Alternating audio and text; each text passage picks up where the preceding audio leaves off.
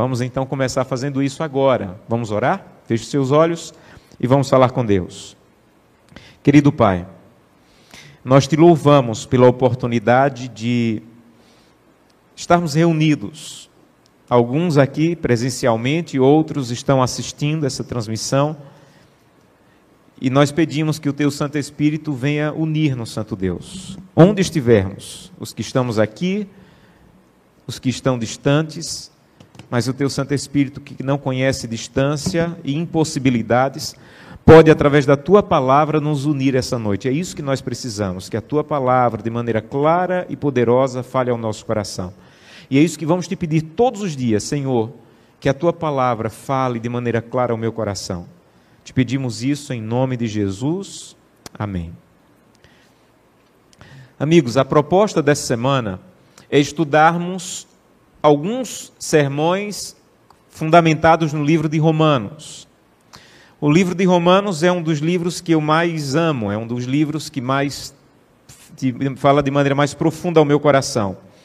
Alguns anos atrás, eu comecei a estudar o livro de Romanos versículo por versículo, bem devagar, bem devagar, versículo por versículo, permitindo que aquilo que eu estou lendo fale ao meu coração.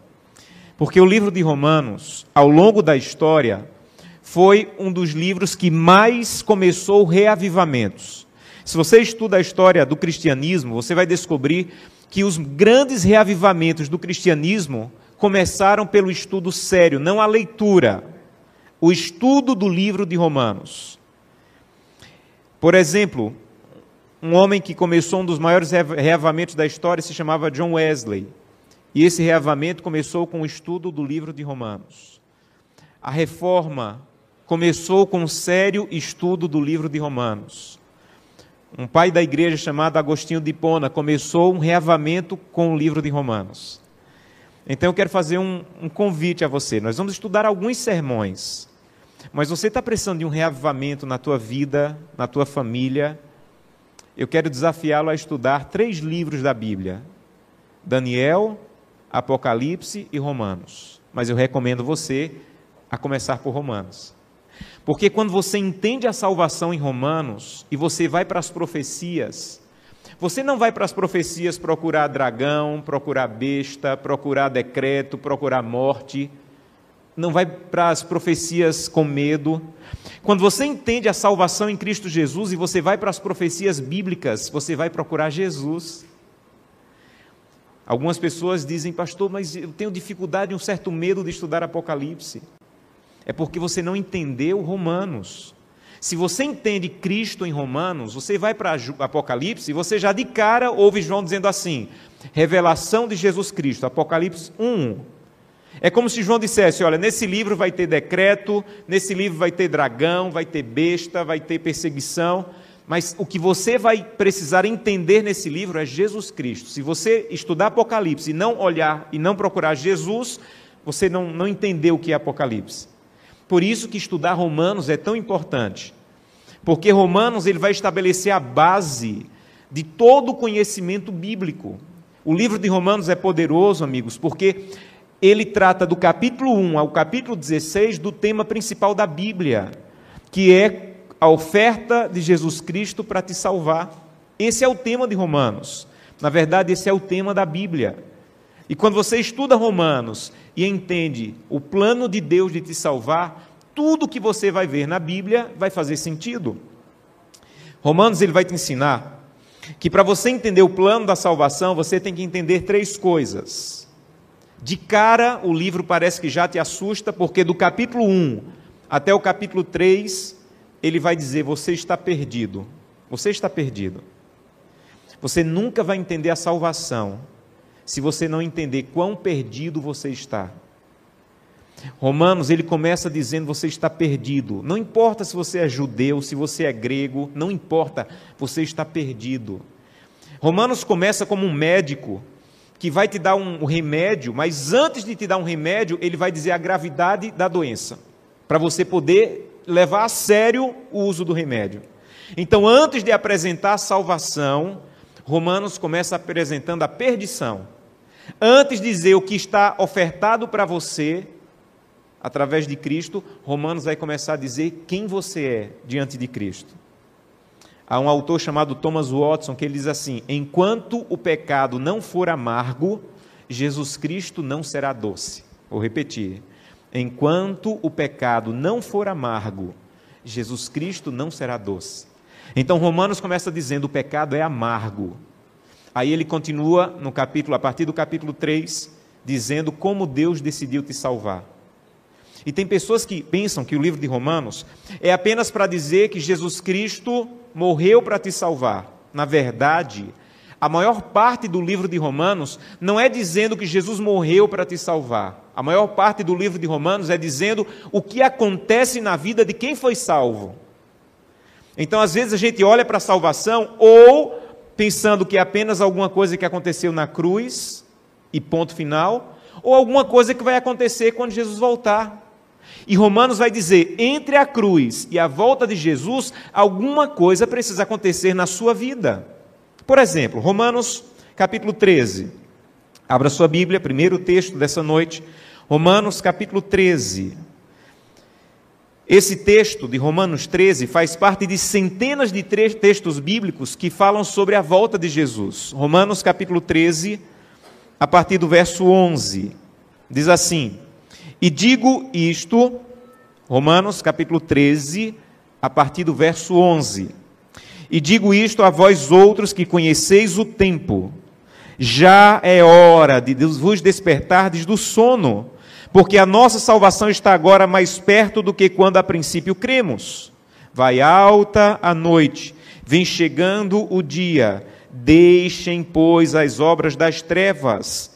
Revista-se das armaduras da luz Ande dignamente como em pleno dia, não em orgias, não em bebedices, não em impudícias, não em dissoluções, não em contendas, não em ciúmes, mas revestivos do Senhor Jesus Cristo, e nada disponhais para a carne, no tocante às suas concupiscências.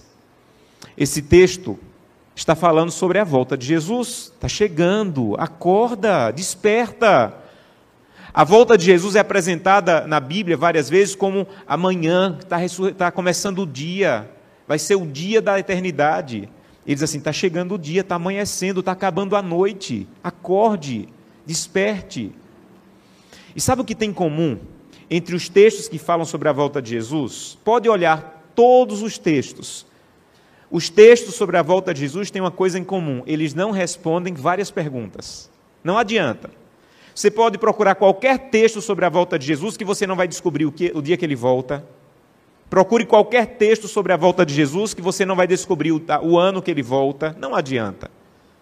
Procure qualquer, qualquer texto, você não vai descobrir o nome de quem vai ser salvo, o nome quem vai, quem vai se perder, a hora, o dia. Não, não adianta.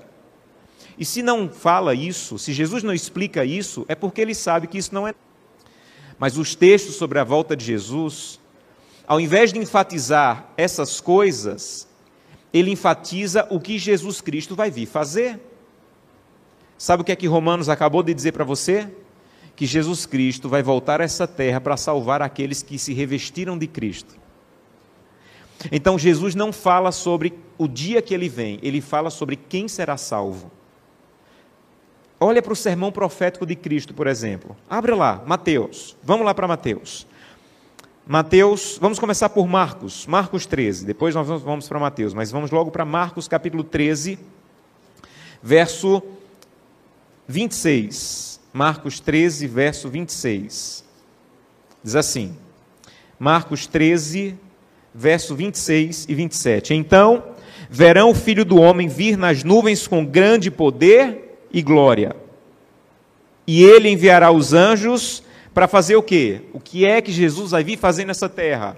Reunir os seus escolhidos dos quatro ventos, da extremidade da terra até a extremidade do céu. Que dia? Não responde. Que horas? Não diz. Qual é o nome deles? Não diz. Mas sabe o que é que diz? Jesus Cristo está voltando para reunir os seus servos. Romanos diz: ele vai vir para reunir os que se revestiram de Cristo. Então, a ênfase, amigos, da volta de Cristo é: ele vai vir reunir pessoas que aprenderam a andar com Ele. Essa é a ênfase. A ênfase do livro de Romanos, o objetivo é te responder o que você faz para ser um desses escolhidos.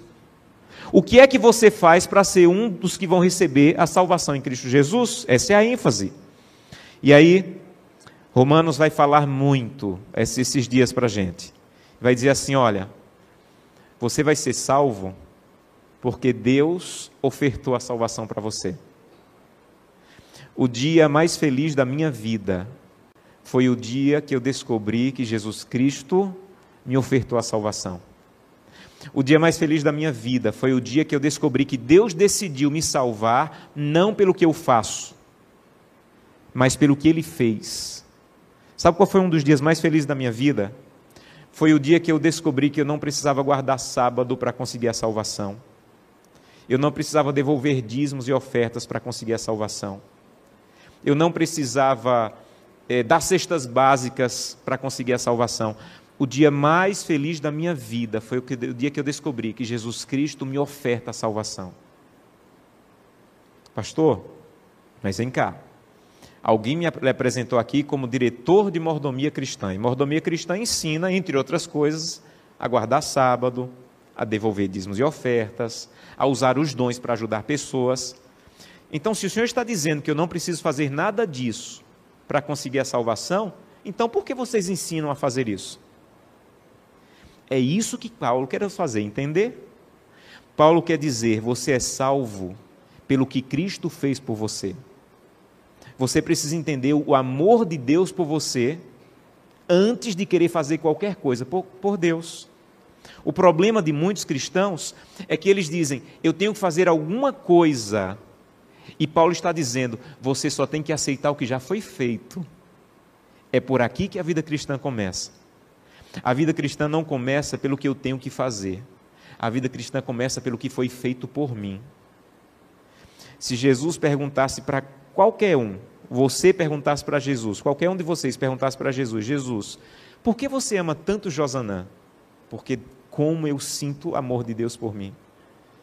E se qualquer um de vocês perguntassem a Deus: Deus, por que você ama tanto Josanã? Ele não ia dizer porque ele guarda o sábado, porque ele devolve dízimo, porque ele é pastor, porque ele dá estudos bíblicos. Se alguém perguntasse Deus por que você ama Josanã, ele ia dizer: porque eu decidi amar Josanã. Acabou. Acabou. E esse foi o dia mais feliz da minha vida. Foi o dia que eu entendi: Deus me ama. E Deus não me ama quando eu estou vestido de pastor. Deus não me ama quando vocês olham para mim pregando e dizem assim: olha como ele prega. Deus me ama até quando eu tenho vergonha de mim mesmo, mesmo ali ele me ama. Então você só pode entender o cristianismo se você entender isso. Um dia, um homem que tinha quatro filhos, os quatro davam muito trabalho, muito trabalho. Mas ele amava tanto aqueles filhos e alguém perguntou: Por que, que você ama tanto os teus filhos se eles dão tanto trabalho? E o homem disse: Porque eles são meus filhos. Acabou. Porque Deus te ama. Porque Deus te ama. Porque Ele escolheu ser teu pai e decidiu te chamar de filho. Romanos, ele tem como objetivo te provar de um jeito, de outro. Ele usa uma ilustração, ele usa outra, só para te provar: você é amado por Deus. Você é amado por Deus.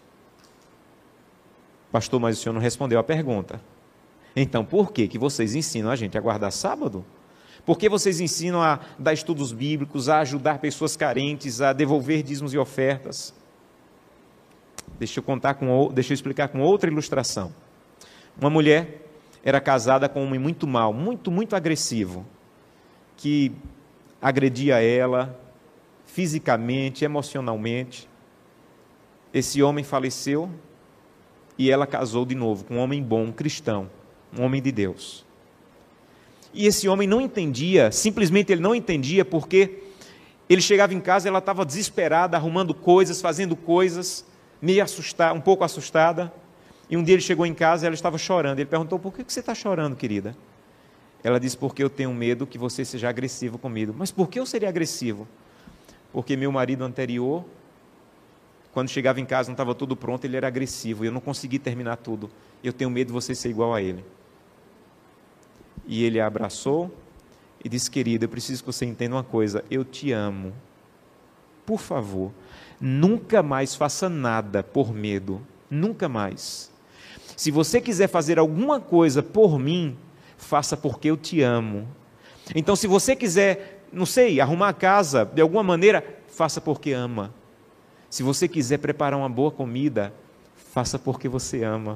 Eu não quero que você faça nada por outro motivo a não ser porque você me ama. Sabe quem é esse marido bom? Jesus Cristo. Que se aproxima de você através do livro de Romanos para dizer: você tem que fazer coisas, mas só por um motivo, porque você entendeu que eu te amo e você quer responder em amor por mim. É por isso, e quando a gente ama alguém, o nosso maior desejo é fazer alguma coisa que o outro goste. Eu Estou casado esse ano, completamos 17 anos de casado. E quando eu comecei o ministério, era solteiro, morava no interior, era pastor no interior de Pernambuco, cuidava de 22 cidades. Morava numa cidade, mas como era solteiro, não tinha o que fazer em casa, ia visitar as igrejas. Eu passava em média dois, três dias por mês na casa, na minha casa. Os outros eram era visitando, viajando, atendendo às igrejas. E um dia pertinho do final do mês, eu estava na cidade onde eu tinha minha casa e tinha um pouquinho de dinheiro só para aguentar até receber de novo. Como eu era solteiro, não sabia cozinhar, como não sei até hoje, não tinha nada em casa. Tinha biscoito, água e só, porque eu sempre comia fora. E aquele dinheiro que eu tinha era o dinheiro certinho para eu comer até receber de novo, não tinha mais dinheiro. E aí eu estava visitando os irmãos, passei em frente a uma vitrine e vi dois bonequinhos de porcelana, um menininho e uma menininha. Quando juntava os dois, formava um coraçãozinho. Eu pensei, minha noiva vai gostar, Gleice, vou comprar. Entrei na loja, perguntei quanto era, o dinheiro que eu tinha só dava para comprar e enviar pelo correio. Pensei, não tenho dinheiro. Se eu comprar e enviar pelo correio, eu vou ficar com fome. Não tenho nada em casa. E saí. E o dia inteiro aquilo na cabeça, como ela vai gostar, como ela vai gostar, como ela vai ficar feliz. Eu não aguentei. Voltei na loja, comprei o negócio, embalei, mandei pelo correio e fui para casa comer biscoito creme crack com água. Foi, foi a janta. No outro dia de manhã fui tomar café da manhã, biscoito creme crack com água. Meio-dia fui fazer visitas. Vou visitar a irmã Terezinha na hora do almoço. A hora boa de visitar é a hora do almoço. Bati na casa da irmã Terezinha. Ela disse: Ô pastor, já que chegou almoço, eu digo: Ô irmã, já que insiste, é o almoço mesmo. Pensem numa semana difícil. No final de alguns dias lá, depois da semana, ela recebeu a encomenda, só faltava passar pelo telefone dizendo como eu achei lindo, como eu gostei, muito obrigado. E eu pensando, você não sabe a fome que eu passei para você ganhar esse presente. Mas eu estava feliz? Claro que eu estava. Sabe por quê? Porque a pessoa que eu amava estava sorrindo. Isso é cristianismo. É isso que Paulo está tentando ensinar. Você não pode guardar o sábado porque você quer conseguir alguma coisa de Deus. Você tem que guardar o sábado porque Deus já te deu o que você precisava na cruz do Calvário. Agora você quer passar um dia com o Deus que te salvou. Por isso eu guardo o sábado. Você vai levar cestas básicas, não é porque se você levar cestas básicas, Deus vai olhar, vai dizer assim: olha como ele está sendo bonzinho. Não. Eu levo cestas básicas porque o amor de Deus no meu coração é tão grande que eu não posso guardar só comigo eu tenho que estender para outras pessoas. Então, toda a fidelidade, e é isso que Jesus vai vir fazer, ela é baseada em entender o que Jesus fez por mim. Agora, você entendeu o que Jesus fez por você? Agora você tem que viver à altura daquilo que Jesus fez por você. É por isso que Paulo diz no capítulo 13, é por isso que ele diz no capítulo no, que nós lemos de Romanos 13, ele diz assim: olha, você tem que, primeiro, nada dispor para os pecados da carne. Segundo, andar dignamente como um cristão. Terceiro, não ter nada na sua vida das obras das trevas. Por quê? Porque você se revestiu de Cristo. Então, quando eu me revesti de Cristo, Não vai sobrar nada, porque eu estou revestido de Cristo. Não vai sobrar nada para o pecado, eu vou obedecer. Eu vou andar de acordo com a vontade de Deus. É por isso que um dos textos, uma das palavras que Paulo mais usa em Romanos é em Cristo, em Cristo, em Cristo, em Cristo. Vários capítulos terminam assim. Olha lá, Romanos 5. Olha como termina Romanos 5. Romanos 5, verso 21. A fim de que, como o pecado reinou pela morte, assim também reinasse a graça pela justiça, para a vida eterna, em Cristo Jesus nosso Senhor Capítulo 6, verso 23. Porque o salário do pecado é a morte, mas o dom gratuito de Deus é a vida eterna em Cristo Jesus, nosso Senhor. Capítulo 7. Graças a Deus em Cristo Jesus, nosso Senhor. Capítulo 7, verso 25. Capítulo 8, verso 39. Nem altura, nem profundidade, nem qualquer outra criatura poderá separar-nos do amor de Deus de quem está em Cristo Jesus, nosso Senhor. Em Cristo, em Cristo, em Cristo, em Cristo. Se você está em Cristo, você vai aprender a andar com Ele vai ser transformado. E sabe quem você vai ser? Esse fiel que Jesus disse que os anjos vão vir reunir, lá em Marcos. Sabe quem você vai ser? Você vai ser esse que Romanos diz que vai se revestir de Cristo e que vai ser transformado. Então, o que Jesus quer é que você entenda que estando em Cristo, alguma coisa tem que acontecer na sua vida. E se você está em Cristo, as suas obras vão agradar a Deus. Diz que um dia, Francisco de Assis estava capinando o quintal dele, capinando, capinando, capinando, capinando. E alguém disse assim: Francisco de Assis, se Jesus voltasse daqui a uma hora, o que é que você ia fazer? E ele calmamente disse: Se Jesus voltasse daqui a uma hora, ia dar tempo eu terminar de capinar o quintal. Porque quem está em Cristo, está bem. Quem está em Cristo não precisa saber se ele vai voltar daqui a uma hora. Quem está em Cristo não se assusta se ele vai voltar daqui o mês que vem. Eu estou em Cristo, eu estou acordando com Ele, eu estou caminhando com Ele. As minhas obras são de alguém que aprendeu a andar com Cristo. Deus está me transformando em um fiel. A mesma coisa Jesus fala no Mateus 25. Vai lá para Mateus 25. Olha quem são os salvos em Mateus 25. Lembra que Mateus 25 é o sermão profético de Cristo. Mateus 25 diz assim, verso 21. Mateus 25, 21. Disse-lhe o Senhor: Muito bem, servo bom e o que? Fiel. Foste fiel no pouco, sobre o muito te colocarei. Entra na alegria do teu Senhor. Sabe o que é isso aqui?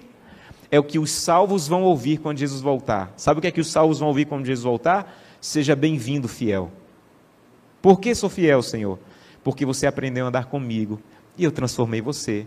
E você começou a fazer coisas, não para conseguir a salvação, mas você começou a fazer coisas que quem vai morar no céu faz. Essa é a vida cristã. Aprender a andar com Cristo e fazer coisas com a ajuda de Cristo que quem está salvo faz. para conseguir a salvação? Não. E quando você vai estudando a Bíblia, o que vamos estudar esse dia, esses dias, você vai perceber que os fiéis na Bíblia são apresentados com algumas características. Quem são os que Jesus Cristo vai reunir? Os fiéis. Quem os anjos vão vir reunir? Os que forem achados fiéis. Segundo Romanos 13, quem vai ser salvo? Aqueles que se revestiram de Cristo, os fiéis que são transformados. E quais são as características deles? Vamos estudar várias essa semana, mas eu quero te apresentar três essa noite. E vamos finalizar com essas três características. Sabe quem são os fiéis na Bíblia? Na Bíblia, aqueles que estão andando com Cristo e sendo transformado, são aquelas pessoas que preferem mais a fidelidade do que o livramento. Vou repetir. Fiel na Bíblia é aquela que, pessoa que prefere o compromisso com Cristo do que o livramento. Olha para a Bíblia. Daniel 3 conta a história de três amigos de Daniel, que o rei disse assim: Olha, é muito fácil se livrar da fornalha. Está a fornalha acesa, vocês vão queimar lá dentro, mas é muito fácil. Você adora o que Deus disse que você não deve adorar e você está livre. Então, o livramento é fácil. E eles disseram: Nós preferimos mais a fidelidade a Deus do que o livramento. Então, pode acender a fornalha, pode esquentar a fornalha, que nós preferimos a fidelidade ao livramento. Capítulo 6 de Daniel conta a mesma coisa. Por 30 dias não pode orar. Você tem que adorar outro Deus que é o próprio rei. É simples, gente. Era só Daniel fechar a janela e orar escondido. Eu tenho um amigo que disse que quando o crente vai para o restaurante na hora do almoço e vai orar, ele ora assim, ó. Bota a comida, senta na mesa e faz amém. Daniel não queria orar assim. Daniel queria que as pessoas vissem de quem ele era, a quem ele pertencia. Então Daniel disse assim: Eu prefiro morrer do que deixar de ser fiel ao meu Deus. Você entende? Há algumas pessoas que dizem: Eu amo tanto meu Deus, eu amo tanto o que ele me ofertou na cruz, que eu vou no RH agora, e mesmo que eu tenha que abrir mão do emprego, eu prefiro permanecer fiel ao que Deus me pediu na guarda do sábado. Eu posso até perder a matéria na faculdade, mas o Deus que eu amo e que eu quero ver sorrindo pelo que ele fez por mim, ele disse que eu devo permanecer fiel, então eu vou perder a matéria, mas eu não abro mão da fidelidade. Então, fidelidade na Bíblia, esses que os anjos vão se reunir, são pessoas que preferem a fidelidade mais do que o livramento. Segunda característica: os fiéis da Bíblia são aqueles que dizem assim: eu prefiro o que Deus diz mesmo que pareça absurdo. Mas se o que Deus diz é o que eu vou fazer. Por exemplo, eu prefiro acreditar no que Deus acredita, mesmo que seja absurdo. Você conhece o pai da fé? Nós dizemos que o nome dele é Abraão, mas na verdade, por 99 anos ele se chamava Abrão. Abrão, Gênesis 17 diz que quando ele tinha 99 anos é que mudou de nome. Abrão significa pai exaltado, pai ilustre. Já era um absurdo. Já era um absurdo chamar alguém que não tinha filho de pai exaltado. Aí, com 99 anos, Deus aparece para eles assim: Teu nome não vai ser mais pai exaltado, teu nome agora vai ser pai de multidões. Na nossa cultura, nós não entendemos isso, porque a gente ouve Abraão e não entende o significado. Alguém tem que explicar que Abraão significa pai de multidões e que Abraão significa pai exaltado. Mas na cultura de Abraão, era mais ou menos assim. Imagina essa cena comigo. Uma caravana está passando em frente à tenda de Abraão, indo para o Egito. E eu não acho difícil que isso tenha acontecido, porque Abraão era muito hospitaleiro. Então ele diz ao pessoal da caravana: parem, eu vou dar água para os camelos, vou fazer comida para vocês, vou tratar vocês bem. E aí eles ficam impressionados com, com ele, diz assim: como é teu nome? Ele diz assim: Meu nome é Pai Exaltado. Porque quando ele dizia Abrão, as pessoas já entendiam o significado do nome, não Abrão. Mas no hebraico eles entendiam Pai Exaltado. Aí diziam: Pai Exaltado, que maravilha, cadê teus filhos? Aí Abrão dizia: Não tenho nenhum. Aí, meu amigo, eu acho que ninguém se aguentava na risada. KKK, como é que pode? Pai Exaltado não tem um filho. Quem é que bota o nome de Pai Exaltado se não tem filho? Como é que você diz que é pai se não tem filho? e saíam rindo para o Egito. Seis meses depois, voltavam. E aí, pai exaltado, como é que está? Aí Abraão diz assim: O meu Deus me apareceu alguns meses atrás e mudou meu nome. Ah, ainda bem que mudou teu nome. Parou essa loucura, né? Como é teu nome agora? Meu nome agora é Pai de Multidões. Aí é que o povo não se aguentava de rir. Você é louco? Quem é que acredita nisso? Quem é que acredita que um homem que não tem filhos vai ser pai de multidões? Aí eu imagino Abraão com o rosto bem sério dizendo: O meu Deus acredita. E se o meu Deus acredita, eu acredito também. É um absurdo guardar sábado. É um absurdo guardar sábado. Quem é que acredita que na época de hoje ainda precisa guardar sábado? O meu Deus acredita, está na Bíblia. E se ele acredita, eu acredito também. É um absurdo, no momento desse que a economia está, é um absurdo ser fiel nos dízimos e ofertas. Quem é que acredita nisso? O meu Deus acredita. E se ele acredita, eu acredito junto. Porque fidelidade é acreditar no que Deus acredita, mesmo que pareça absurdo. Isso é fidelidade. Para me salvar? Não. Mas porque fui salvo e quero caminhar com Cristo e ser transformado por Ele. Último, para terminar, último, última característica dos fiéis que vamos estudar hoje. Apocalipse capítulo 2, verso 10. Terminamos com esse texto. Apocalipse capítulo 2, verso 10. Diz assim: Não temas, não temas. Mas Deus, está difícil essa pandemia. Não temas. Mas, Senhor, o desemprego bateu a porta não temas. Mas, Senhor, se eu me mantiver fiel na guarda do sábado, eu vou perder o emprego. Não temas. Mas, Senhor, se eu compartilhar o que eu tenho, vai faltar. Não temas. Não temas as coisas que tens de sofrer. Eis que o diabo está para lançar em prisão alguns de vós, para ser dispostos à prova, tereis tribulação de dez dias. Ser fiel até a morte. E dar-te-ei a coroa. Sabe quem são os fiéis na Bíblia? São aqueles que o desejo pela coroa é maior do que o desejo pelo livramento. Eu prefiro a coroa do que o livramento. Eu prefiro o que Deus tem para mim do que o que o mundo está me oferecendo. Isso é um fiel na Bíblia. Isso é um fiel na Bíblia. Eu não sei se você entendeu bem o título da semana de oração, da meia semana de oração. Sabe qual é o título da meia semana de oração?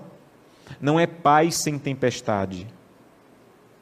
O título da semana de oração é Paz na tempestade. Se você espera ouvir sermões de um pastor que vai dizer assim: olha, fica tranquilo, tudo vai melhorar, seus problemas vão acabar. Eu não tenho autoridade bíblica, nem base bíblica para dizer isso. Sabe o que eu tenho autoridade bíblica para dizer? Você vai ter aflições. Mas se você quer a cada dia se revestir de Cristo, Ele vai te ajudar a enfrentar as tempestades dos últimos dias, que a cada dia vão se tornar mais difíceis. Eu não tenho autoridade bíblica para dizer, fica tranquilo, vem para cá, faz parte da minha igreja e tudo vai melhorar na tua vida. Não. Sabe o que é que eu tenho autoridade bíblica para dizer? Até o fim dos tempos, independente da dor, Deus vai estar do teu lado. Ser fiel até a morte. Deus vai te dar paz em meio à tempestade que você está enfrentando no teu casamento. Quando você for a Cristo e se revestir de Cristo. Deus vai te dar paz em meio à tempestade que você está enfrentando na tua vida pessoal. Quando você for a Cristo e se revestir de Cristo. Deus vai te dar paz na tempestade que você está enfrentando na tua vida financeira. Quando você for a Cristo e se revestir de Cristo. É Deus vendo na sua decisão dizer, Senhor, o que eu estou sentindo é sério. Eu quero ser teu completamente. Onde você está aqui no auditório, ou onde você está nos auditórios que estão nos assistindo, eu quero convidar uma música agora. E durante essa música eu quero convidá-las a colocar em pé para dizer: Senhor, é isso que eu quero. Ser fiel completamente e andar contigo. Enquanto você estiver ouvindo a música, coloque-se em pé e eu quero ao final orar com você.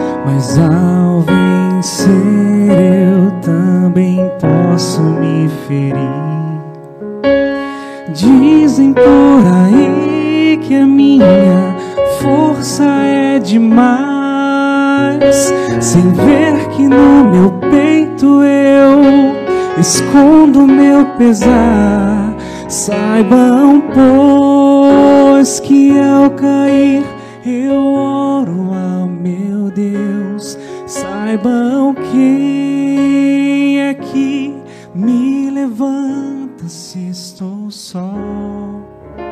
Espada em punho, estou a chorar. Pois dentro da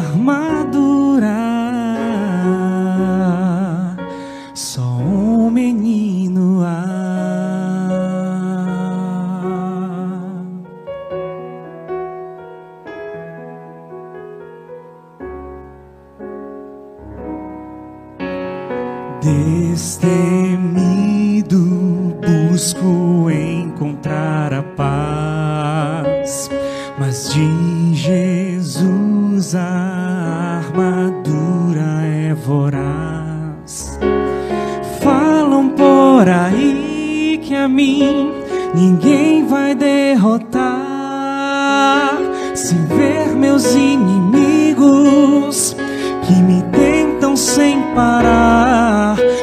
Saibam, pois, que ao cair eu oro ao meu Deus. Saibam quem é que me levanta se estou só.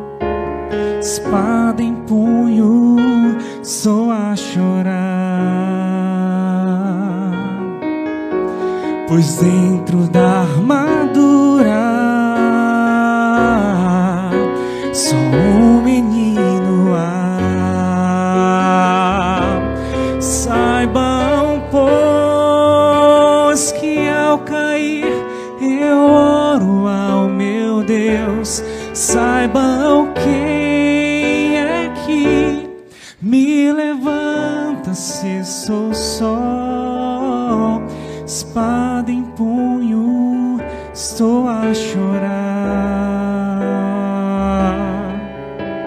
pois dentro da armadura.